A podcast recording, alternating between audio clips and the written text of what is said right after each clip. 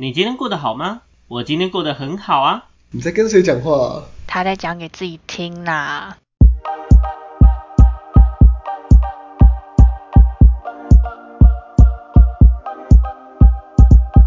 欢迎回到讲给自己听，我是不务正业的咨询师小邱。我是阿亮。我是阿鱼。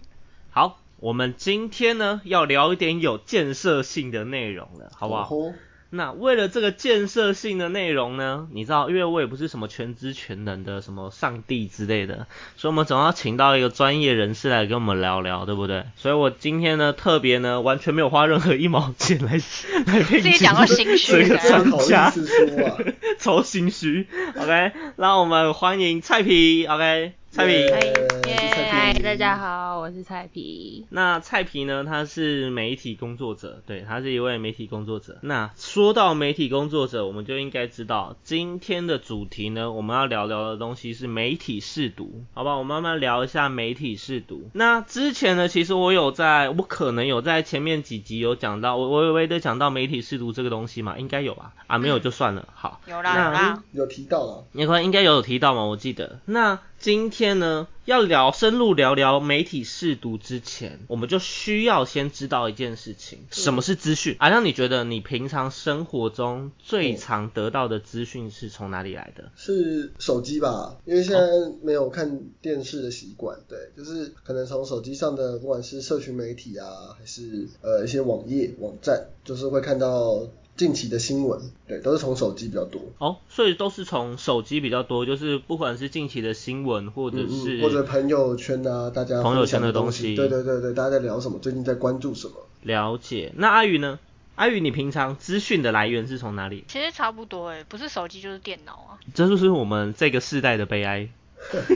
所以我没有 看不再是报电视纸了。哦，对，对啊，而且电视也比较少看，因为现在网络真的太方便了。没错，嗯真的。OK，好，那蔡平呢？哇蔡平，你身为一个，因为你们平常应该会需要更大量的资讯去做诶、分析筛选嘛，对不对？应该会有这个 part，对不对？算是我们我自己个人啦，应该说我跟我身边的朋友都是属于我们会载非常多媒体的 app，然后每天就会让那个新闻去推播。然后因为我自己本身是在电视台工作，所以我抬头我就看得到电视，所以其实我整个人每一天基本上都泡在新闻新闻里面面。哇嗯，对哦，所以我就是被轰炸的那一种。对我第一秒，我可能在新闻没发之前，我就已经知道这个讯息，然后我可能是哦下一秒我就要去传呃传播这个新闻的人。嗯，哦，对对对，嗯所以我好恐怖、哦！我是对，这其实是很恐怖的的，但是会很轰炸。就是你们资讯量太多吗？各方面的消息都一直一直来。哦，对，因为如果假如说你休假，你的手机会一直跳讯息，然后我的朋友就会一直问我说，哦你为什么不关通知？我没有开声音，但是它会一直跳，然后我就说嗯我没办法，我已经习惯那个模式了，我不会我不看到新闻我会焦虑的那一种，就是我也想对嘛？说突然不接受到资讯，是不是就会焦虑，很强烈的焦虑？超级焦虑，因为我觉得我好像跟世界脱节，我好像就是可能一回头就发生了什么大事这样，非常害怕。哦哦，我的天啊，真的是，这是后遗症吗？还是什么副作用之类？就是不好。这算是工作伤害，对啊职灾，职灾职灾，智商哎、对啊，这个可以申请国赔吧？好恐怖。对啊，那应该所有媒体工作者都可以申请，因为每个人都是这样子。我觉得应该要，因为以媒体工作来讲，我的认知应该是一个很快节奏的工作环境，所以其实资讯量在进来的诶步调跟节奏应该是非常非常的快速的，对，非常快速的。我这边的认知啊，我会发现其实我们一般的媒呃社会大众跟媒体工作者有一个最大的不一样，这个不一样在于说我们可以去筛选。就是我们可以，其实我们是可以去选择跟我们同温层的相关资讯，你们理解我的意思吗？甚至我们的哎资讯来源通常会，嗯，算是我们主动去选择吗？也有可能算是我们被动去养成，就是我们会有一个同温层的资讯圈，可以理解我的意思吗？比如说我在 Facebook 上面，假设我支持某个党派，假设我支持欢乐无法党，好了，大家应该知道有这个党派，对不对？OK。太欢乐了，太欢乐了。假设我支持欢乐无法党，然后我每天都去看他们的相关的一些资讯投放的资讯，那你就会逐渐的发现，哎，你的社群媒体版上面会慢慢都变成这类型相关的消息。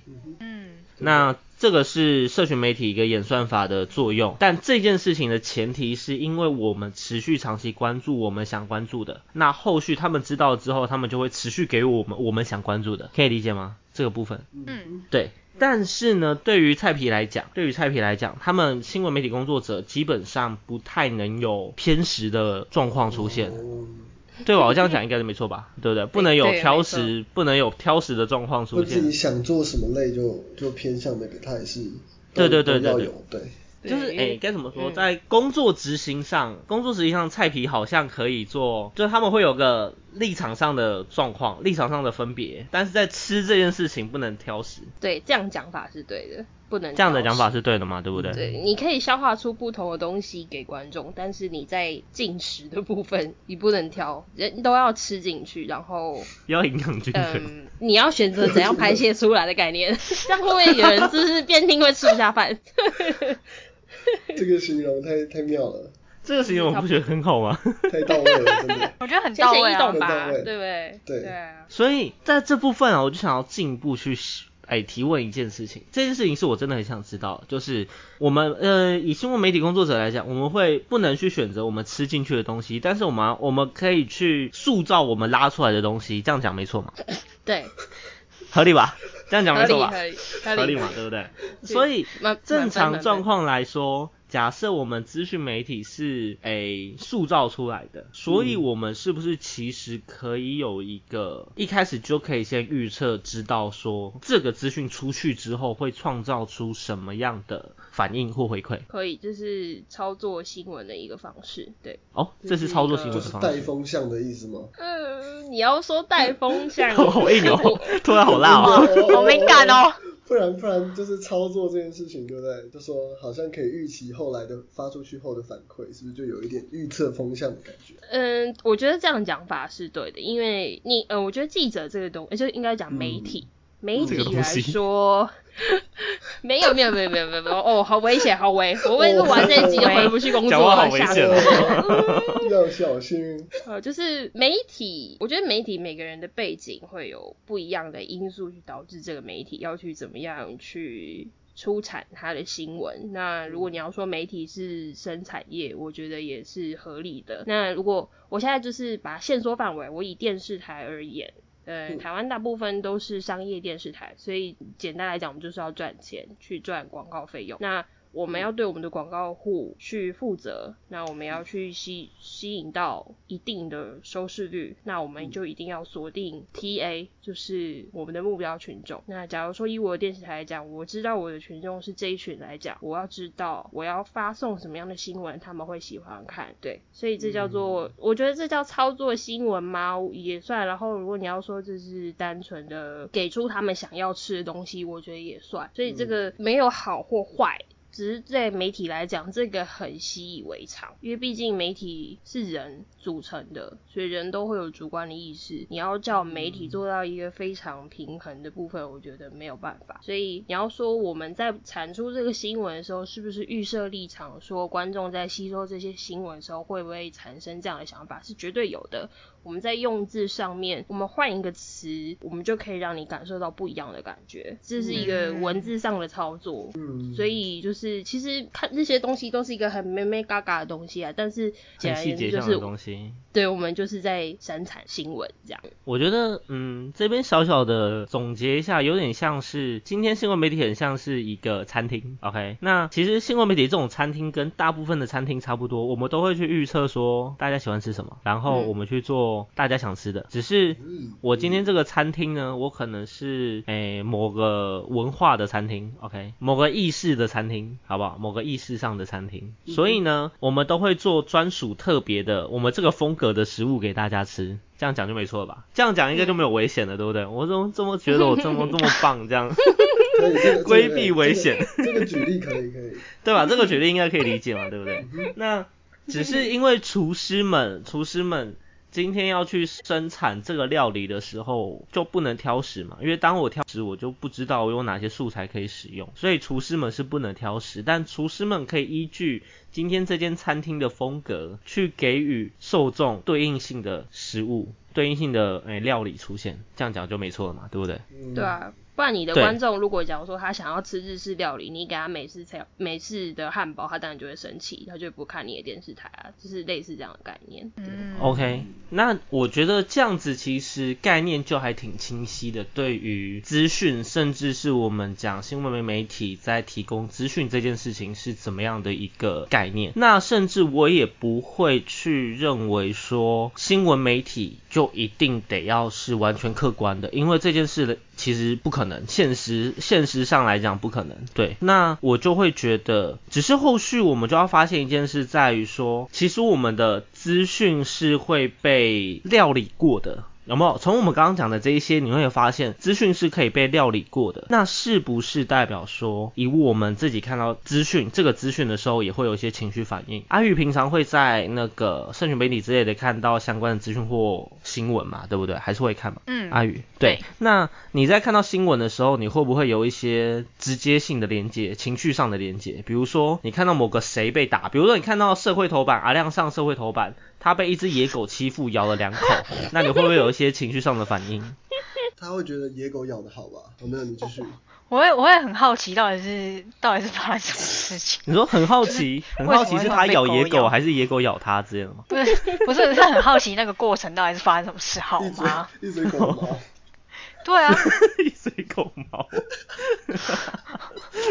好，对，好好奇啊！我不行，我快主持不。下去，我快笑死了。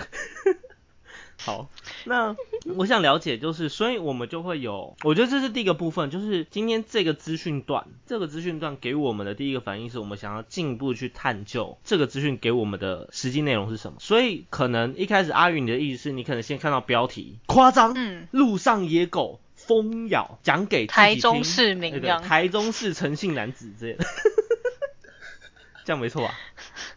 对，OK，那看到这个标标题。题之后，我们觉得哦，这个标题耸动，OK，内容让人很觉得很轰动，于是我们就点进去看，于是就发现其实是阿亮咬的那只野狗，我天哪，大概是这样嘛，对不对？有可能的状况是这样，那进而就会发现，那如果以这样的讲法的话，是不是我们就可以认为说，其实这个资讯的标题一开始就会给我们某种触动，在情绪上，他想要吸引人呢、嗯，所以那这样子的话，我想要去了解一件事情，菜皮，我想了解一件事情在于说，所以其实标题下标这件事情，其实在新闻媒体上来讲很重要，对不对？嗯，很重要。对，那我想了解的东西是，是不是台湾的风格来讲，慢慢变成下标比内文重要？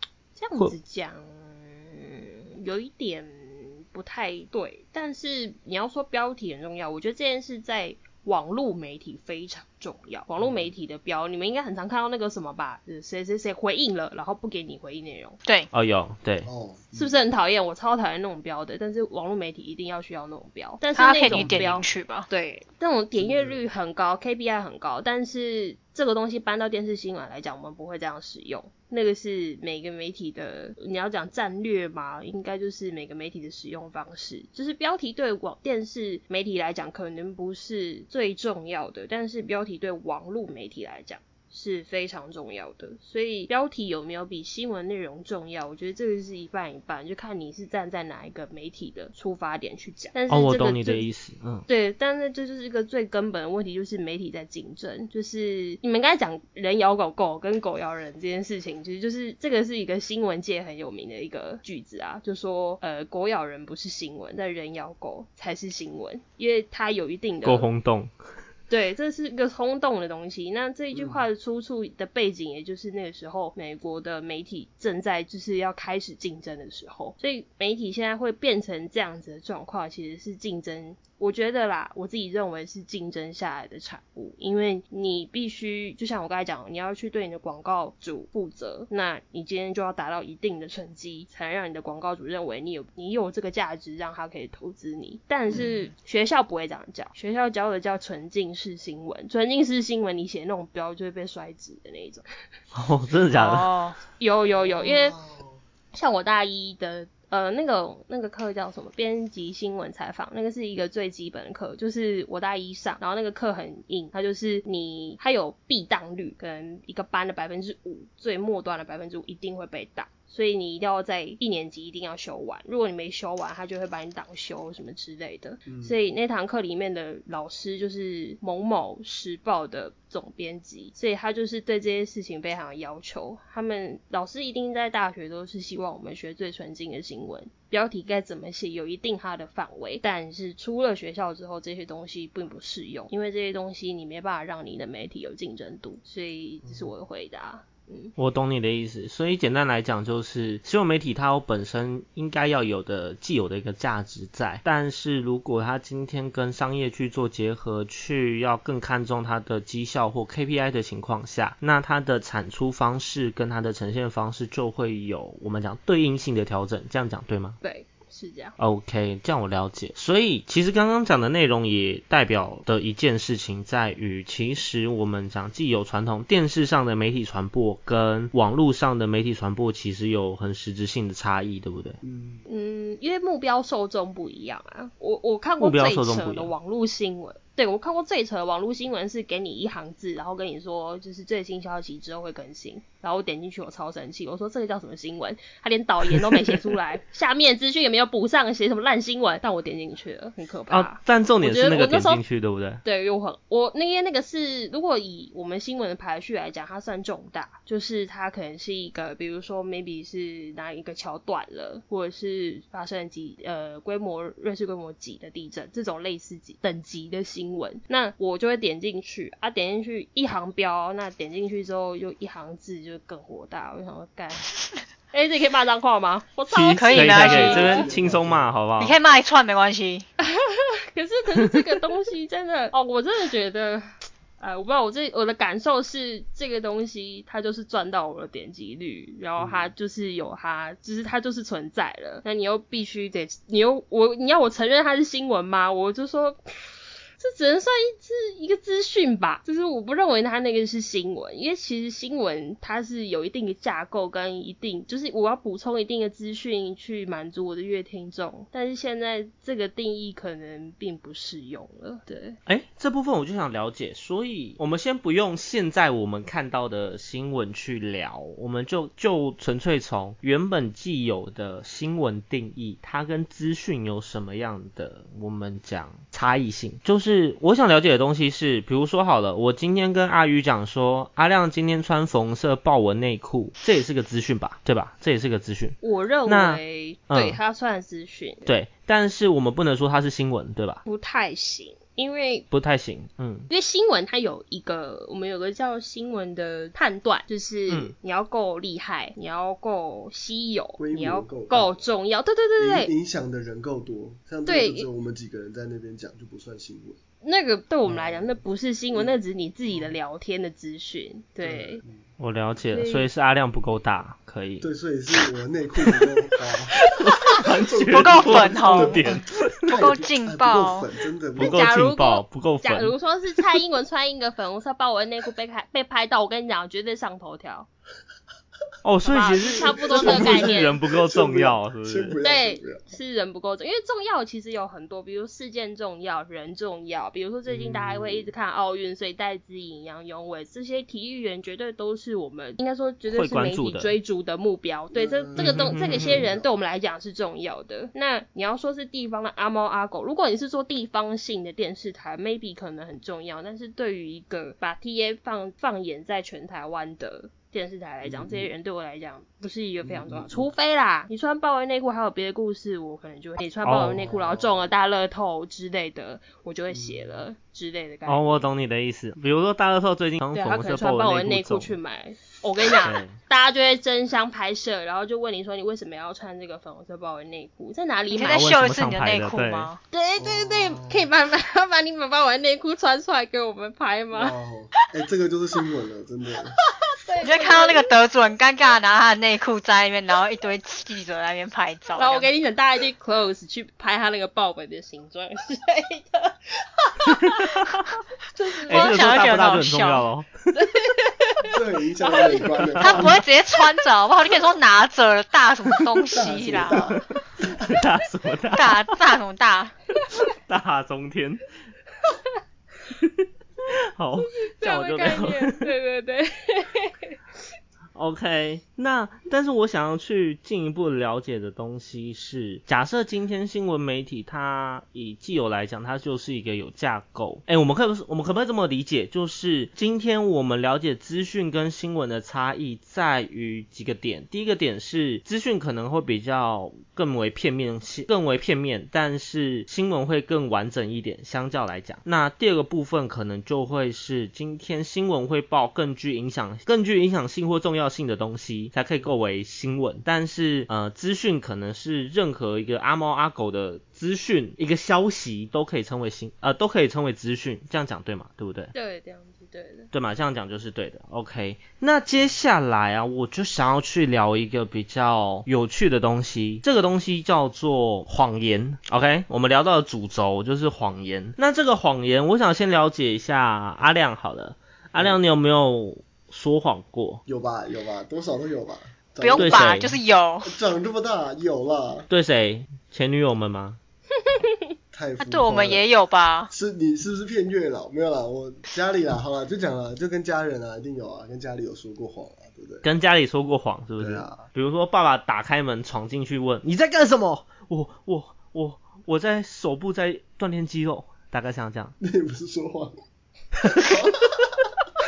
大家都知道在干嘛，好吗？这是事实。OK，好，心有灵犀，心有灵犀。OK，好，了解，了解，了解。OK，OK，有说过谎了。OK，那你通常说谎的方式是怎么样的方式说谎？什么方式？比如说，你会选择不告诉他真实，不告诉他真的事情，还是你会拿一个假的事情去搪塞他，还是你会有什么更精湛的方式？假的东西去搪塞他吧。就比如说，我说我要去朋友家做功课，可是其实是去玩，这样算吗？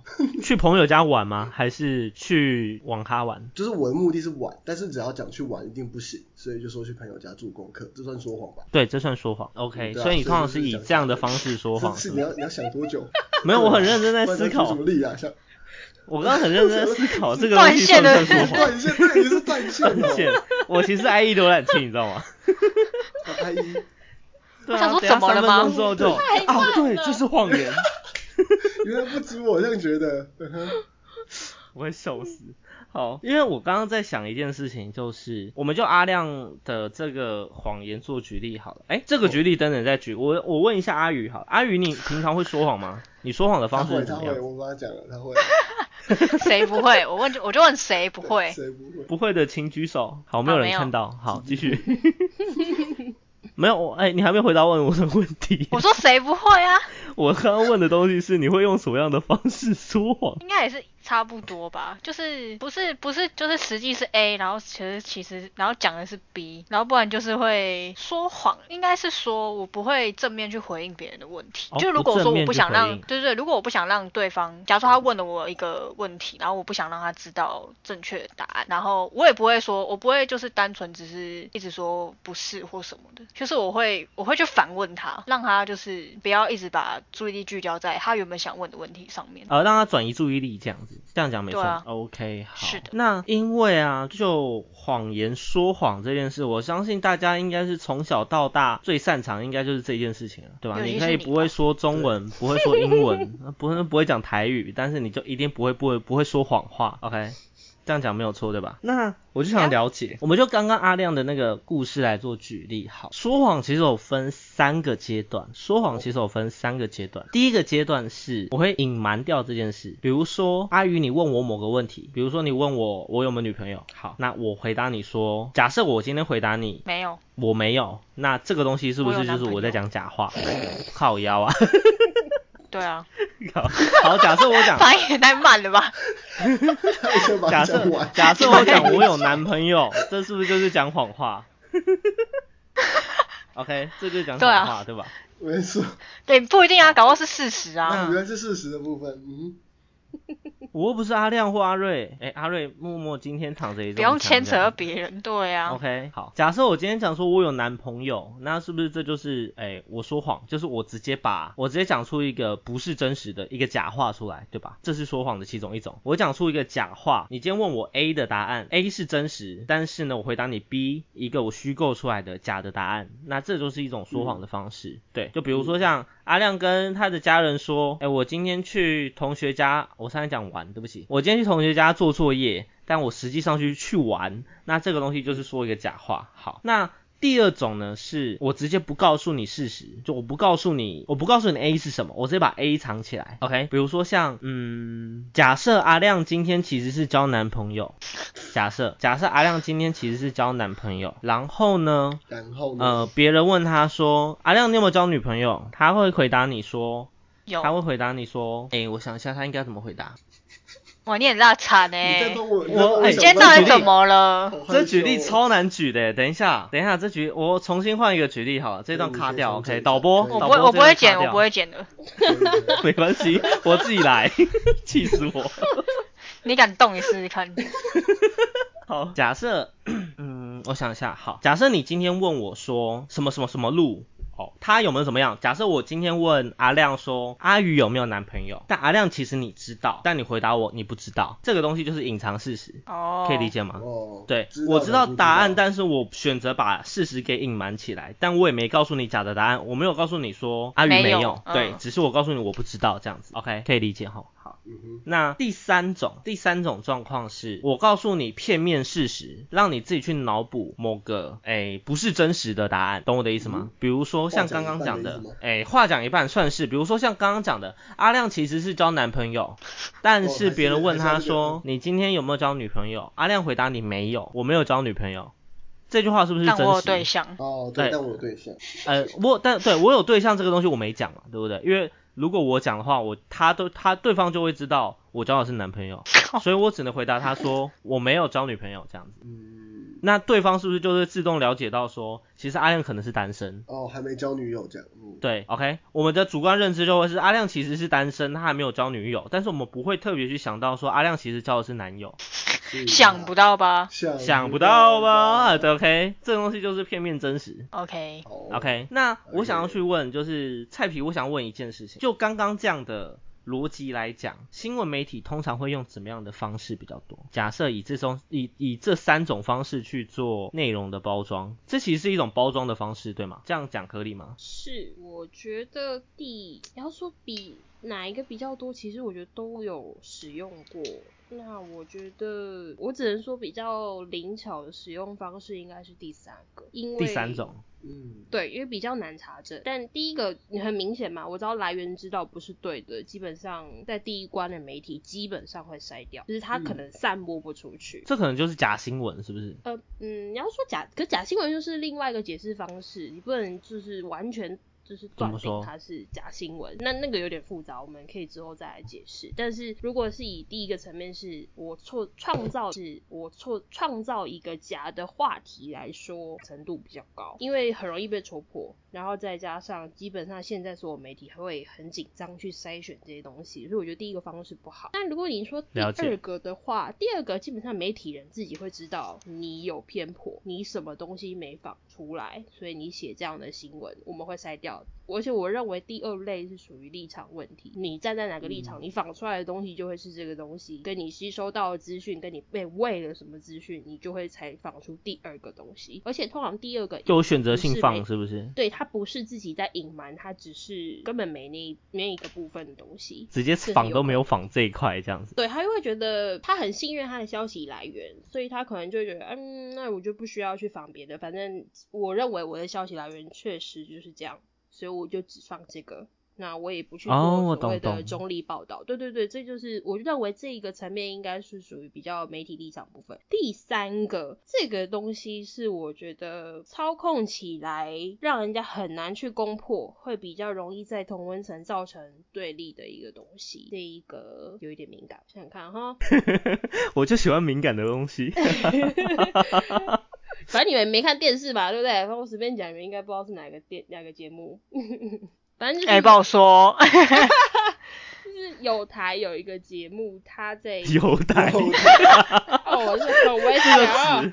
在那个汗起来了。有台的一个节目。哎，我不是我说了，我先 我要先说，我好害怕。现在菜皮讲，菜皮讲，对。好。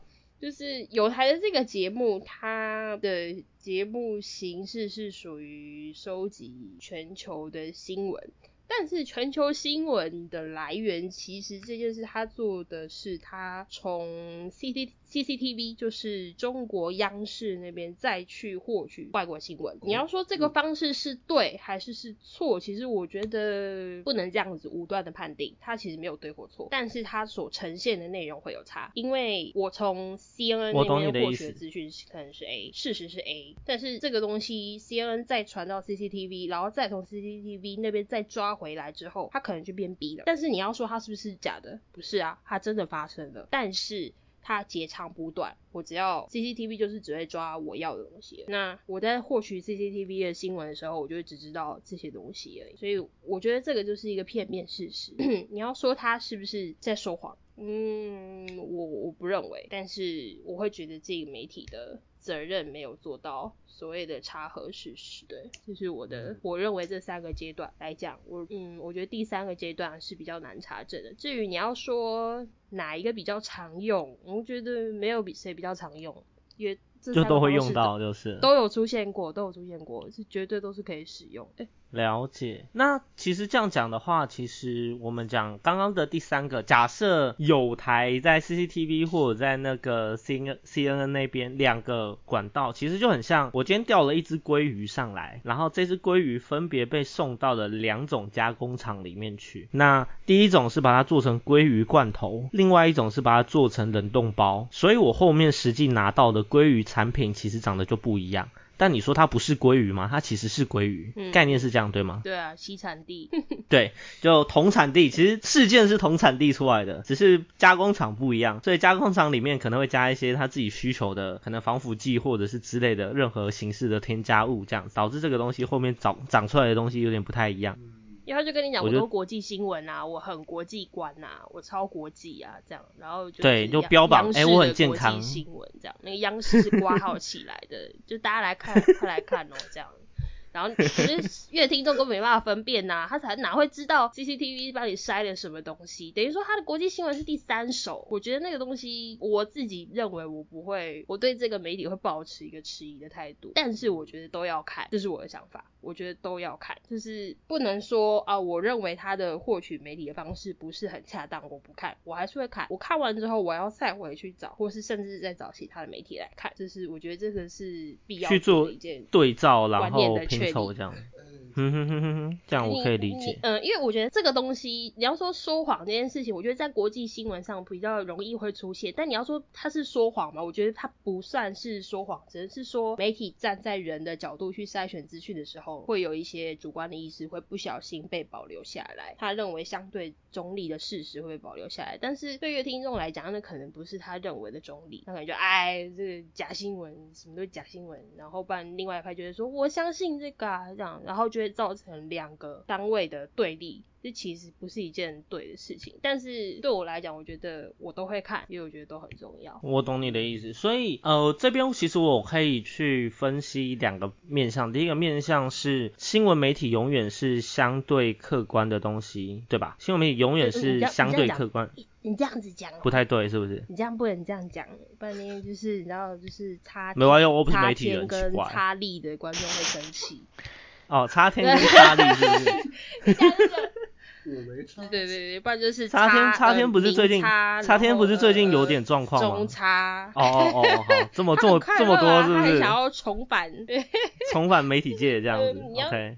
反正就是你要讲相对中立，我每个人都在保持着他认为的相对中立，但是其实相对中立的那个相对也是人也是人创造出来的规则啊。我相对本身也是一件很主观的事情，对啊。对对对，是，但是其实这件事情，我们从一进入呃大学去做所谓正规新闻学系的教学上面，老师都只会跟你说，你没办法做到所谓的绝对客观，因为没有这回事。但是你能做到就是相对客观，那学校就是教你做相对客观的事情，但是相相对客观，出了社出了学校就不一定是相对客观了，就是你那个度量衡的那个那个标准会一直在移动，这样子。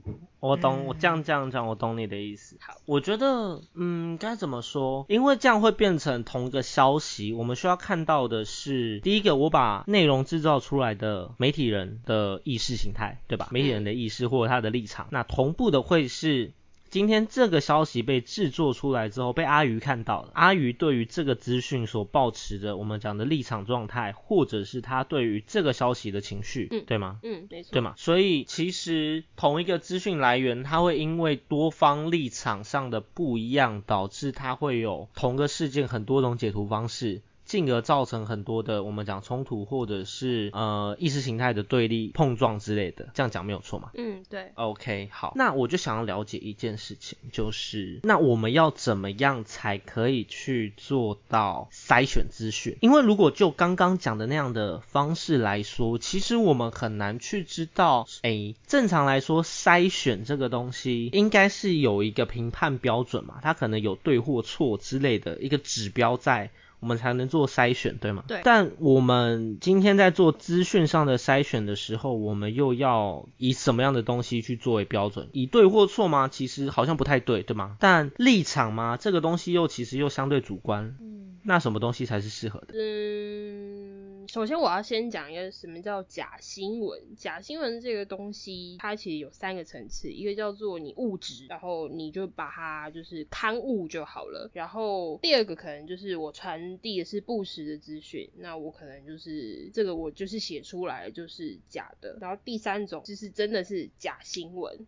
它可能根本也不是不实资讯，它可能就是完全是空的一个东西。就是我们对假新闻的定义有很多种然后你要说筛选，其实我觉得不用，呃，我我会觉得那个尺是每个人都不一样的。我只能说每个人都要多看，是你要去了解你的新闻来源是什么。比如说你你们都是看什么啊？Line 吗？手机新闻都是看什么？阿亮你是看什么？Facebook 之类的啊。对对对对，我也是啊，Facebook 啊。那阿宇是看 Facebook 吗？Facebook 的那个专业是谁？是自由时报？是可以直接讲出来吗？中国不是、我其实我也不知道他是哪一家的，说实话。那就很就是那个什么。那个叫什么 E E 什么什么 T 什么那个，哦，你说 ET Today 吗？对，其实谁想讲出来就对了。没关系啊，这个还好。好，就是应该说，我其实也没有特别去暗赞或什么的，但是就是他会可能我朋友有分享或什么，然后他就会出出现，因为现在其实 Facebook 很常出现那种他们自己会推荐的那种贴文，所以其实就算我不去特别去找，它也会出现在我的就是动态上面。啊亮呢？哦，换我的就是自由自由时报吧，然后或者其实我也不是说只看哪一个，我也是都会跳着看，就是我是比较偏向比如说这件事情，然后大家是怎么讲这件事，就不同的媒体是怎么样报道这件事情，对啊，就都会看嗯。我觉得这个东西的问题就在于你没有主观意识，呃，你没有意识的在被喂新闻。嗯，你是被喂的，嘿呀、我我好丽莎，你都后啊后啊，然后弄讲，啊这样就不对啊，就是也不是讲不对，就是这是一个很恐怖的事情。你看哦，你被喂一年，你可能就慢慢就会觉得啊，这个这个好，这个好，这个好，然后你也不会再跳脱出你的同温层了，然后你就再也看不到其他的资讯了，你就被框在一个圈圈里头了。嗯，然后等到一嗯个时间点之后，人家跟你讲了一个一个很冲击性的东西冲过来之后，你就跟他说啊，可是我看的资讯都不是这样，你是不是讲错了啊、等于是说你被洗掉了的的那种概念。所以我觉得这个要宣传的，也不是说筛选，应该是说我觉得大家要建立到你要自己去知道这个新闻从哪里来的，你要有意识的知道这件事情，这是第一步。嗯，对，你要知道你的新闻从哪来。第一个就是你要知道这个新闻来源是哪里。呃，如果是就是正常的一些日报，然后电视台，可能就还好。那如果是是属于比较农场的每日头条，对你根本不知道它的消息从哪来的，这个就要非常小心。然后第二步就是你要知道它的用词跟它的内容在传递的资讯有什么，它有没有做到平衡报道。所谓的平衡报道就是，假如说我是站在受害者的那一方，我不能都只报受害者，我要去看另外一方的人，比如说呃我是受害者嘛，所以伤害我的那个人的讲法是什么，这这个要去做到。但是现代人很难，因为我们很常会陷入情绪性的。我我看了一个受害人的资讯，我觉得他很可怜，好可怜，好可怜。然后就没过多久之后，大家又又有人去挖出，就是施暴人跟他说，哦，其实施暴人也很惨啊，什么之类的。其实你就是被领着，你是被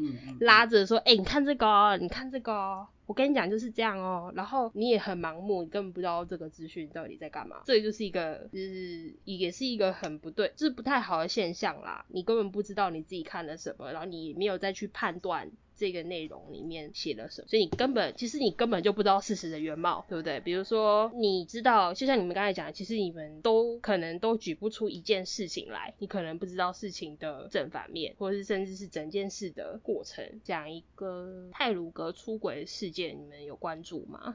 嗯，有，有这波很大。对吗？那那你们都知道它有个事件发生了嘛？所以它是一个起点。那你们有去知道它后续相关的资讯吗？比如说承包商问题吗？还是是台铁问题吗？然后现在后续是怎么追的吗？或是到底是谁对谁错？你们知道吗？就是究竟这件事情是什么发生，跟怎么造成的？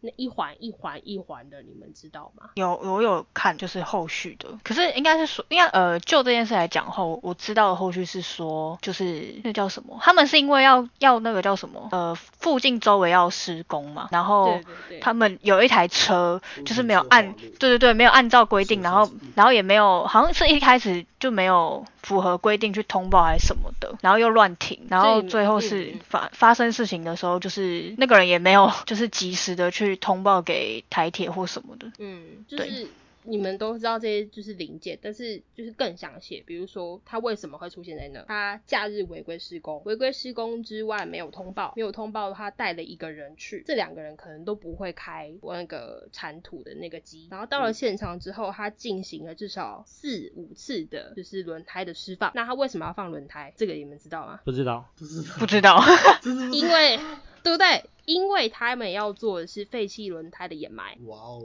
他要把它放在里面丢弃这件事情，所以导致说他必须要去做这个动作，才导致他的推车卡在那儿。那推车卡在那儿，正常的逻辑应该是要先马上通报，因为这台车有有危险了，他没有通报，他用挖土机去捞它，捞它了之后掉下去之后就发生的事情。好，这个重点不是说这个事件逻辑，就是嗯，我因为我觉得就是这个也是在回归到刚刚说媒体竞争的部分，现在媒体在竞争，所以我们每天都在抢快，所以我只要有一点点东西，我就要把它发出来。所以其实现在你们所获取的新闻是很碎片化的。那我刚才不是有说，新闻其实应该是一个 package，就是一个包装，我应该要把完整的资讯交付给我的乐听众。但现在的媒体其实网尤嗯，尤其网络媒体嘛，也不能这样讲，应该说现在大部分的媒体很难做到这一块，因为大家都在抢快。对，那那媒，然后我们的观众也在收取碎片的新闻，然后导致观众也都不知道。我可能我我我二十四个小时，我可能 maybe 只有几分钟可以看新闻，所以我就只会收取到这几分钟的新闻，其他时间我根本不会收取到。所以等于说你在收取到脑袋里面的东西都是碎片式的东西，所以你就会你就会自己建立出一个模型，然后对这次事件就是就是自己完成了一个新闻，但其实它可能有一些部分不是事实，或甚至是有些可能有缺漏。我懂你意思，不完嗯，整的，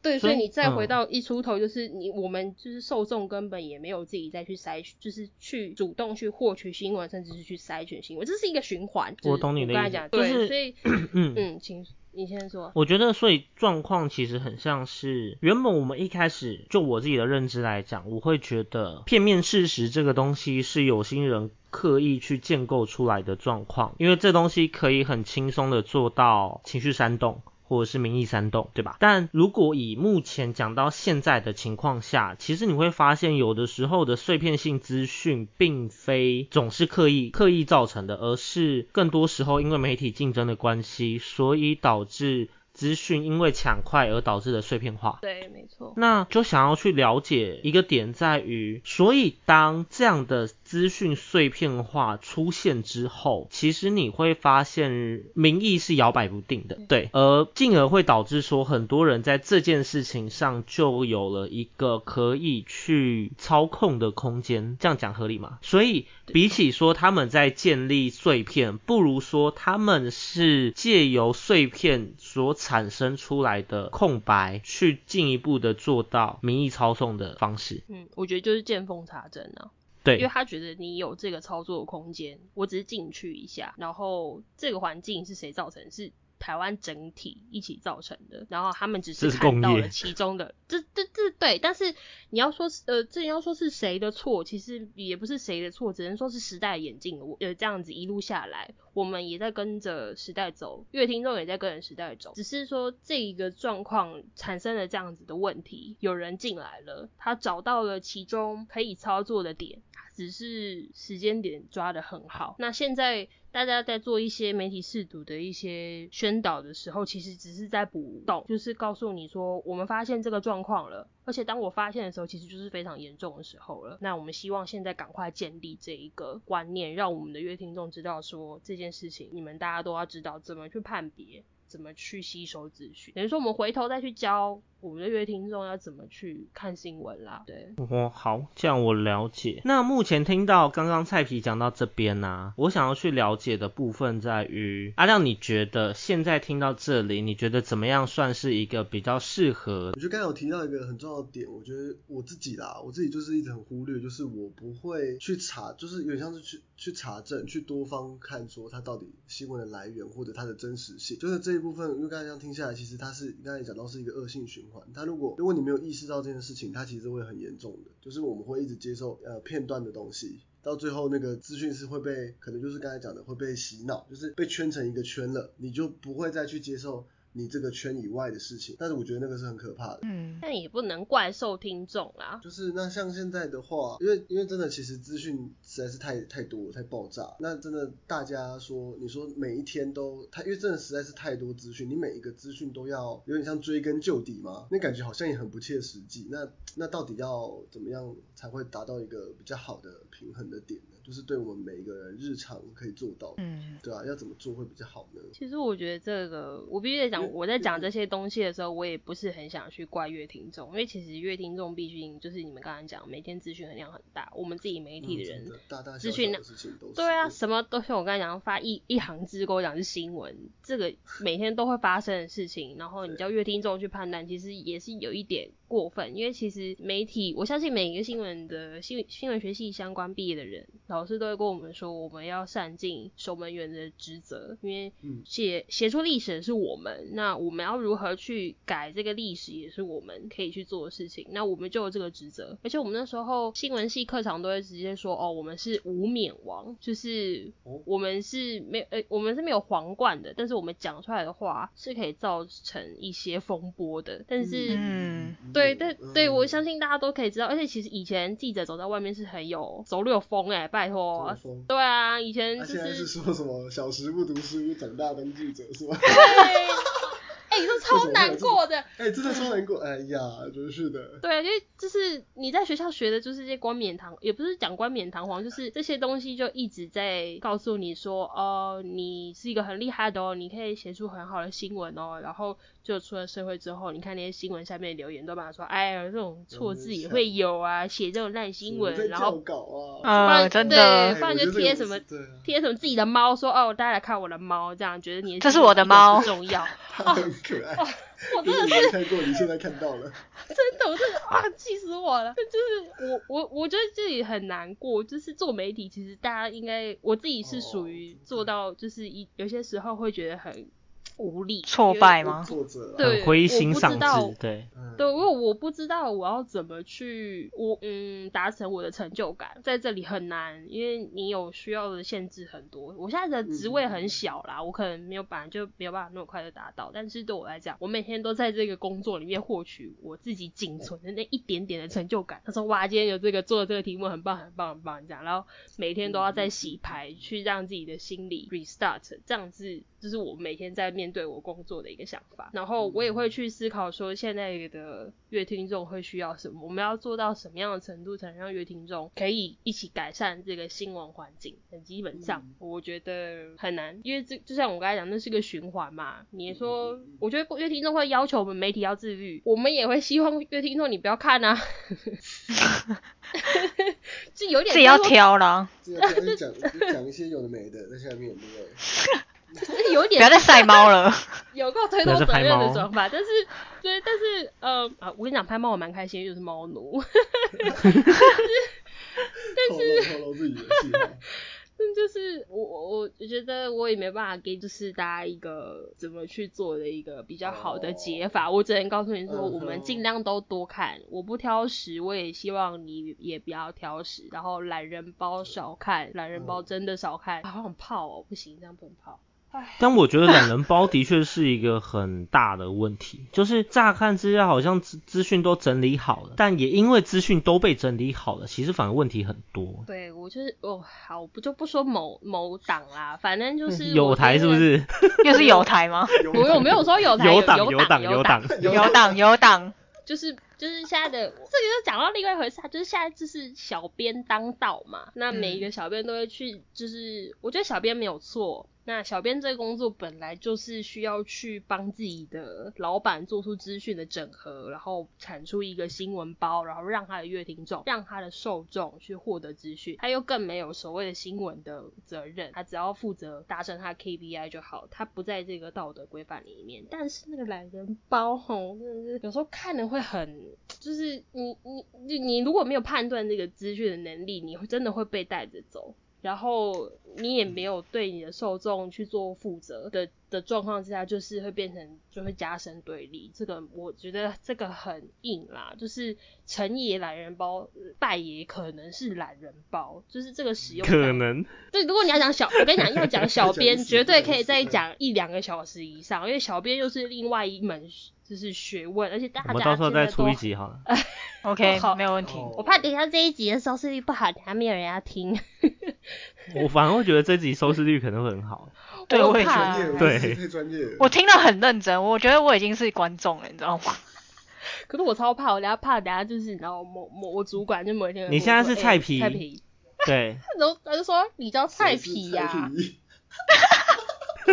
还敢叫菜皮呀、把它打成豆皮啊！谁吃豆直接放到火锅里面煮啊！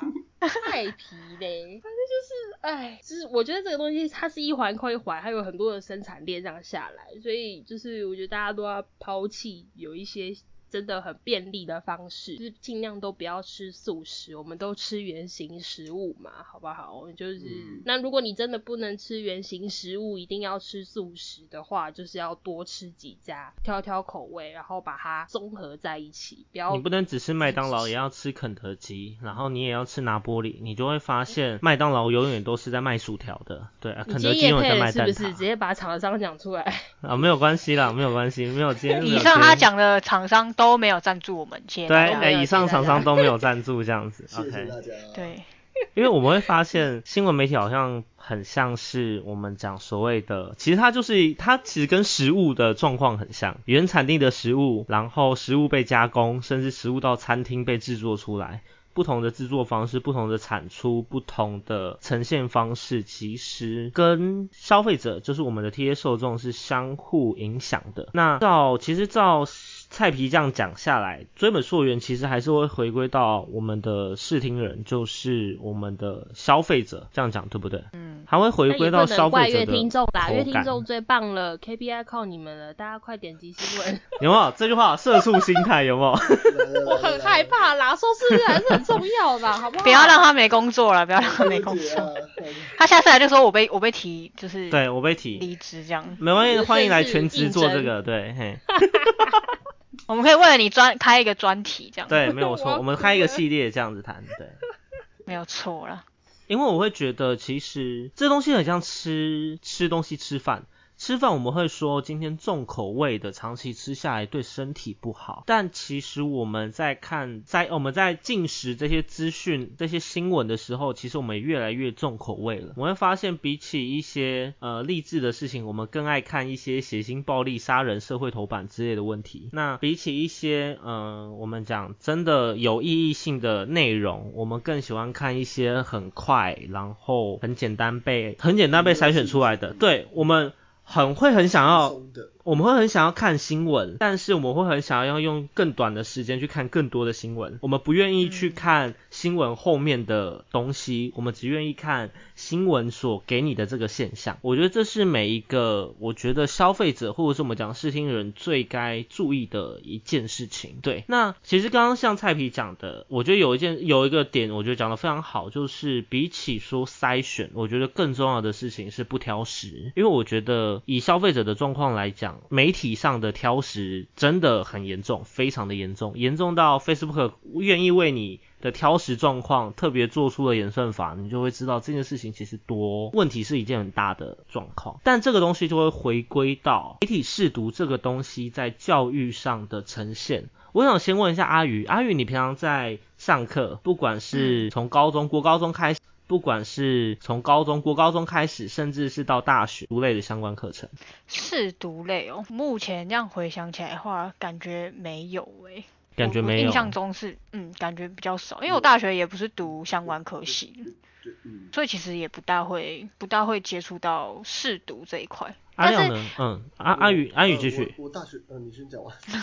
对不起，没有，我只是想说，就是，可是老师还是会可能讲到某一些议题或是什么的时候，会会微微提到这个词，但是他不会实际上去讲解说，哦，他到底是什么意思或什么。所以目之前，其实，在之前对于媒体试读这个词，就是只是知道有这个词，但是其实我们不知道里面实质性的意涵跟它具体的操作是应该怎么做，对吗？就我没有那个 sense，就是知道这件事，但是做我有没有在做，或是我有没有做对是另外我一回事。不知道，对我懂你意思。阿亮呢？嗯，因为大四的时候，就，其实这样讲，刚讲国中、高中，其实我没有相关的，就是其实这个很重要。可是国高中的课程内容是没有媒体试读这方面。然后我大学的话是大四哦，到大四才有，我忘记它是，哎，它是选修还是必修，忘记了。反正它的那门课它是叫呃媒体素养，它不是媒体试，它是媒体素养。对，它可能跟我们之后就是我们系上可能出去工作的时候是有一些关系的。但它的内容呢，那堂课其实在讲的就是说，也是讲那个资讯来源正确性这件事情。对，就是不能什么很偏颇啊，用在某个立场啊，去就很直接呃讲你自己的立场，或者说你接受到的资讯，你就直接呃选边站啊，或者怎么样，你会要抱要保持一个怀疑的态度去看你每一个接受到的资讯。我觉得阿亮这堂课感觉是你少数难得有听课的课程。因为因为老师老师很认真哦，那个老师 你很认真，可以讲讲出来他大概的 内容，我超惊讶的。作业也是，那个作业哦，我再补充一下，里面有一个其中的作业是呃，我们学生要找呃几篇报道，然后呃去分析说你认为，比如说刚才讲到标题党啊，就标题过于耸动，然后内容根本就不是这一回事，对，我们就要去分析说你看到的点，然后跟你的想法，对，然后老师会想要听说每个人是怎么样看这些新闻的，那大家再来再拿最后再总拿出来做一个总结，去做一个讨论。其实那堂课我那样看，我会觉得说，明明就是同班同学，怎么会有人想法跟你差别那么大？然后我就会觉得说，哎，会意识到说，哎，原来其实呃自己的想法，其实别人也不一定就是跟你想的一样嘛。所以呃很多事情你就是要多方面去去思考，不能很单一的，就是就认为这就是唯一的答案。嘿嗯对，就是懂你的意思。一个一个总结啦，一个一个上课得到的结论。嘿，嗯，因为其实会谈到这件事，是因为我一直以来都有个发现，在于，就像刚刚阿宇说的，除非相关课程，除非相关课程，否则你很难将媒体试读列为真正你在课堂上会上到的东西。嗯，对吧？我觉得这样讲嗯应该很合理。那以比如说以台湾几间传播媒体类比较强的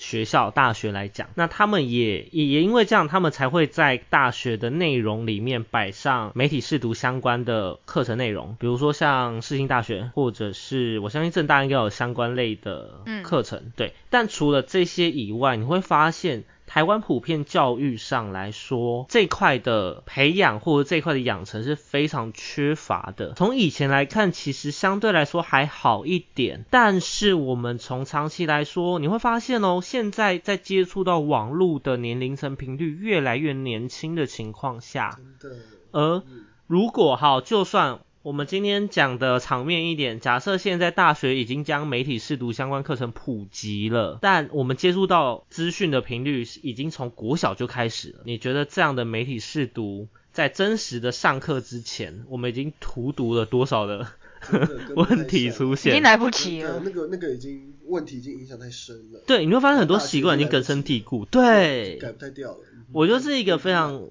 大的问题。嗯但我觉得很少有，不管是教育工作者，或者是很少有一些，甚至很少家长有真的意识到这件事，甚至家长其实也是被操弄的里面的其中之一，这样子。对，那嗯他们会用他们的意识思维在，比如说大家家里面的人一起看新闻的过程中，同步进一步再去渲染，让小孩也去接受家长下意识的思维、下意识的想法。所以这东西变成一个很糟的恶性循环。我觉得这是我在，哎，我觉得这是媒体试读这个，我觉得这个素养的养成，让我在媒体，哎，让我在台湾的教育上看到一个很大的一个问题或现象这样子。但是这部分我就想要问回来。一个点，什么东西呢？就是我想问菜皮，你觉得小朋友们怎么样去养成媒体试读的 sense 会比较好？对，就如何让他们激荡出那个样的思维吗？思维养成吗？应该这么讲。首先，我觉得国高中生甚至是国小生就要学习让他们看新闻，不论同意。各种平台，因为我觉得现在如果你要说教育来说，老家长才不会让小孩看新闻，他直接说你该去写功课，写完了没？写完了，好，好，你要看电视，好，直接看 十分钟哦，看完就说好去睡觉。只能看可爱巧虎岛哦。对啊，悠悠台哥哥姐姐在跳舞，然后到国高中生就是你在看什么？该是看手机，然后你在跟谁聊天？反正就是我觉得这些东西就是一个没建设性的东西。完了，我在泡谁？地图炮吧，这个。各位家长们，你各位啊啊。就是这个东西，然后你要说这是没办法，因为现在家长就是小孩的压力很大，家长工作忙碌，没有办法去做这一类的灌输。那我觉得学校如果要做的话，第一步就是先养成他们看新闻。那看新闻之后，他们就会去接收这些资讯，然后去让他们去从这些资讯里面去做提问。因为我觉得独立思考就是判断新闻这件事是一个独立思考的过程。你要在怎么让他去独立思考这个新闻有没有问题？呃，这个东西就。跟课本上又不一样，课本就跟你说 A 就是 A，但是在新闻或者甚至在这种需要自己去思考的东西上面，就是你不是 A 而已。你还有更多的不可，呃，很更多的可能，你可以去思考这个东西为什么会这样写，那为什么有这篇新闻，然后谁给的来源，然后新闻是什么，这类的东西都是，它是一个很庞大的咨询，然后你要我们要去引导这些学生去做思考，但是觉得是不太可能发生在台湾的教育里面的，他们连那些国音数都念不完了，谁跟你？对呀，我那边挖一个小时跟你讲新闻素养，他们在下面偷写。写考卷都有可能吧，回家不想做功课啊，待在学校写一写。对啊，我而且我没有办法想象，我高中的时候还在那边做媒体素养，谁跟你念念媒体呀？疯了！而且家长就跟你说，你这媒体素养课不要上，好不好？长大当记者，没读书的。小时不努力，长大当记者。对啊，就是家长都已经这样子的时候，你要去推，就是难度真的很高。但是我觉得，就他就是这个东西，如果要你要做的话，他就是会。是一个很庞大的一个系统，而且我觉得这个东西做，嗯，我觉得好处是学生也会多一点思考更多其他的事情，那不是只专注在他的课业上，我觉得说不定对学生个人的性格的养成可能也会有帮助。嗯，对啊，不然他每天那边望啊什么的，对，对啊，不是每天没看情杀新闻，他就看到台大那个那边杀他女朋友，他就说好，我要考台大去杀我女朋友，不对吧？哇哇，火力全开了，在比。不是，就是我必须得讲，就是这些东西都是，就是我刚才讲，就是镜观乐听众跟媒体是一面镜子我们互相看嘛，小孩跟家长也是一面镜子我们互相看呐。那他今天会产生这个状况，一定都是有原因的嘛。那你今天叫他去陪他一起去看这一则新闻，我觉得并啊没办法，因为客观来说，就是家长没那个时间。但是如果我觉得理想值来说，如果你可以陪你的小孩去看这个新闻，叫他怎么去，还可以顺便教他怎么去面对所谓谈恋爱这一件事情。那这个东西教育这样，对，这是一个两全的事情。因为社会新闻其实就是我们每个以后都会遇到的事情，甚至是小学，如果你遇到一个猥亵你的人，你有办法去做反击，这些都是一个很。正常的东西，它不应该只是出现在新闻媒体里面。我们报道这个现象，但是这个东西你也要去告诉你的小孩说，这件事情发生了该怎么办？你看他发生这件事情，你有什么想法？让他去做思考，然后甚至是他以后遇到类似的思考，然后甚至是他以后遇到类似的事情，他这些都是我觉得是需要，但是理性上面来讲，我觉得真的太难。你要我现在去跟高中生讲这些事情，他直接跟我讲，爱你国民党了，还是民进党了，还是民众党，柯文万岁啦！但他们就真的只剩这些东西啦，我觉得。对，这些东西其实你要说是谁给他的，你的这些各位家长啊，哎。哎，你各位啊，这些家长，哎，你各位啊，这些家长啊，哈，这个都是一环一环的，我觉得。突然想到八月底菜皮好像就要去跟高中生们。我就觉得很头痛。嗯，哎，我我为什么我已经离到时候一定要现场听？我决定。我这离高中很 far 了，好不好？so far，我现在觉得很头痛，因为我根本不知道他们怎么去，我看待这甚至怀件事情疑他们不看新闻。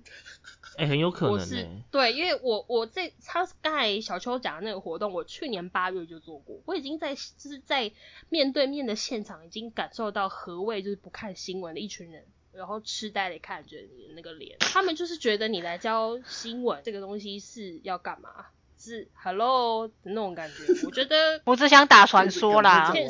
什么时候要结束？我有睡觉，长八点呢，是麻病吗？就是哦，我已经感受到这个氛围，但是我不会说是学生的问题，因为这是一个他们面对的环境造成他的一个现在的状况，我们只能帮他去恶补一点，让他多少吸收一点。那但但当新闻成为一个很远的东西的时候，其实就造成了新闻变成它没办法去发挥它原本需要用的意义嘞。其实如新闻现在已经就是不是他原本的戏样子啦，它已经不是原本的新闻了，各位。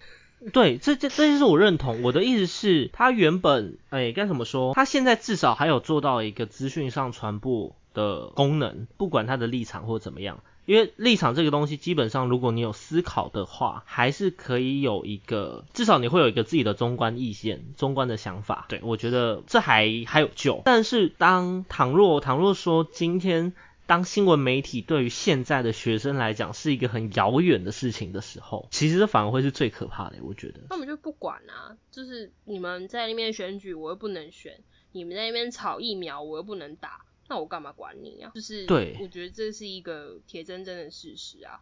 对他来讲，他不 care，、所以我才说需要有人引导他们，陪着他们，不管任何年龄层，我觉得都要一起看着这个新闻。我觉得就是聊一聊也好，不用那么硬的，一定要告诉你说导演结呃新闻结构这些东西可以不用知道，但是你至少要知道新闻产制的过程，甚至是新闻它的内容传达的意义是什么。我带你一个一个看的这种概念，对，这是需要花时间的，我觉得太很难呐、对这件事情真的很困难，所以呃，今天呢、特别谢谢菜皮来跟我们聊聊。然后呢，我觉得后面，我相信阿宇跟阿亮应该都很认同，我们后面其实可以开类似相关的议题，然后我们继续请菜皮来上面跟大家聊聊这一类的事情。只要菜皮没有被 fire，基本上问题都不大，这样。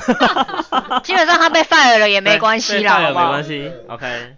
哦，你被 fire 更好你被 fire 更好，就直接我们就组工作室，就直接处理这些事情，这样子，OK，好。那还是先不要捞哈。